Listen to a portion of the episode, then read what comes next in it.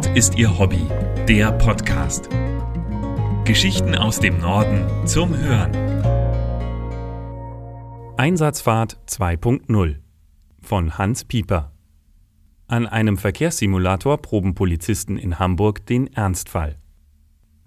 Ehesdorfer Heuweg, Höhe Sennhütte, Verkehrsunfall mit verletzter Person, Rettungswagen unterwegs, Sonderrechte zugelassen. Der Funkspruch ist mein Startsignal. Noch etwas unsicher gebe ich Gas. Das flackernde Blaulicht spiegelt sich auf der regennassen Straße. Doch auf einer Kuppe ist plötzlich Schluss. Ein Pannenauto blockiert meine Spur. Trotz Martinshorn lässt der Gegenverkehr nicht genügend Platz. Das Verhalten der anderen Autofahrer beruht nicht auf Trotz, sondern auf einer Fehleinschätzung. Sie glauben, dass ich zu dem Pannenfahrzeug will. Wertvolle Zeit verstreicht, bis sich eine Lücke auftut. Doch glücklicherweise hängt kein Menschenleben von meinen Fahrkünsten ab. Die entgegenkommenden Autos bestehen nicht aus Blech, sondern aus Bits und Bytes. Trotzdem kommt Stress auf. Schließlich werde ich von Fahrtrainer Arne Oelke sowie einem halben Dutzend Polizisten beobachtet. Denn ich sitze in keinem Peterwagen, sondern im Verkehrssimulator der Polizei Hamburg. Hier kann die Polizei Einsatzfahrten virtuell trainieren. Armaturenbrett, Lenkrad und Pedalerie sind aus einem Pkw entlehnt Fünf Bildschirme sowie druckluftbetriebene Stempel unter dem Sitz vermitteln ein recht realistisches Fahrgefühl. Die Grafik ist nicht mit aktuellen Videospielen vergleichbar, reicht aber für ein vollständiges Eintauchen in die virtuelle Welt aus.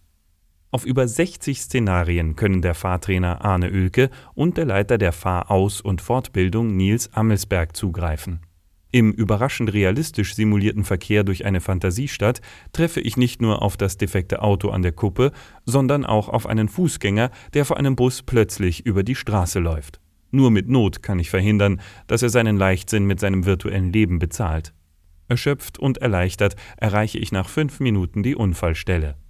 Schnell erweist sich, dass der Kindheitstraum einer Blaulichtfahrt in Wirklichkeit äußerst anstrengend ist. Die Fahrt hat mir auch erst bewusst gemacht, wie unglaublich nervig das Martinshorn sein kann. Als Passant hört man es nur wenige Sekunden im Vorbeifahren, im Polizeiwagen legt es sich ständig auf die Ohren. Arne Oelke und Nils Amelsberg zeigen sich einigermaßen zufrieden. Zwar war ich insgesamt ein bisschen zu zögerlich und damit langsam, doch wenigstens blieben Auto und Mitmenschen heil. Wer im Simulator brilliert, darf aber noch lange nicht auf der Straße fahren.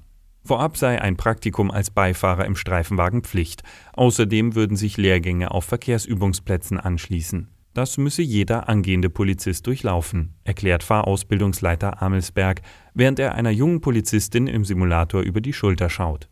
Auf dem Bildschirm verstopfen verwirrte digitale Autofahrer eine Kreuzung, die Auszubildende weicht über eine Nebenstraße aus. Auf meiner Fahrt nach Hause höre ich vor einer Ampel ein echtes Martinshorn und mache sofort Platz. Während der Polizeiwagen an mir vorbeifährt, bin ich froh, dass ich mich nur mit vergleichsweise normalen Verkehrssituationen beschäftigen muss. Nach dem Tag am Steuer des Blaulichtsimulators ist mein Respekt vor den Einsatzkräften nochmals gestiegen. Mehr Geschichten aus dem Norden gibt es auf nordistierhobby.de.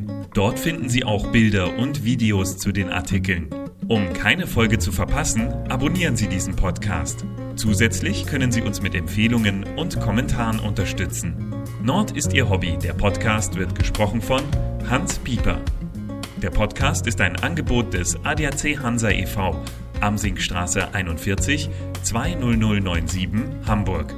Verantwortlicher im Sinne des Presserechts ist Christian Hief.